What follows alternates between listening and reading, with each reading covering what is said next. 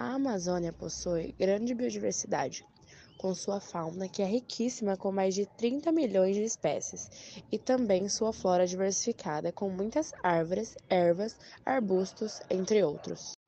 Mas como nem tudo são flores, atualmente grande parte da floresta amazônica já foi ameaçada de extinção. Tanto os animais, desde peixes até mamíferos, como também várias espécies de árvores.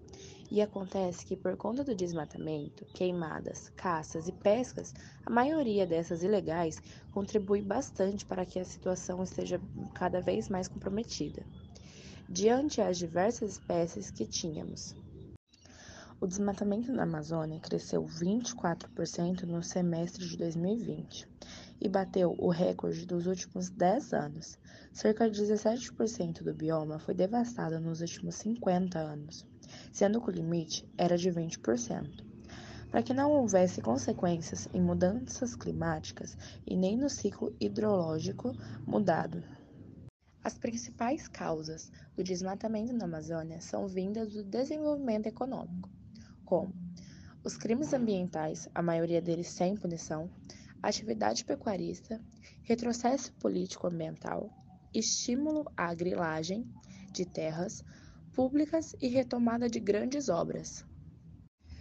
Um estudo publicado pela revista americana Science mostra que 20% da soja e da carne exportadas para a Europa são provenientes de zonas desmatadas ilegalmente.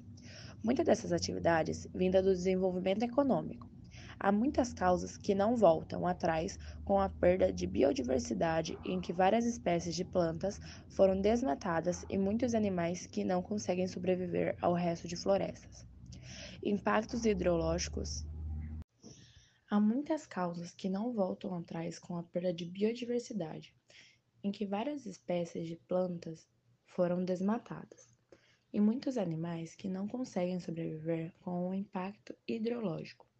Nessa região, as árvores realizam o processo de infiltração que ajuda no solo. Solo que foi exposto ao sol sem nenhuma proteção, ocasionando uma erosão. Ocorre também a modificação climática, não só no Brasil, mas como também no mundo, pois as árvores faziam um grande papel.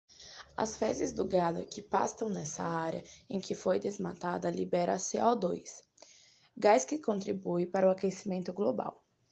Ultimamente, algumas tribos indígenas foram extintas por confrontos que se deram à ocupação do país. Mais da metade das tribos indígenas já foram extintas e restaram somente 15% das tribos, incluindo os índios que estão isolados.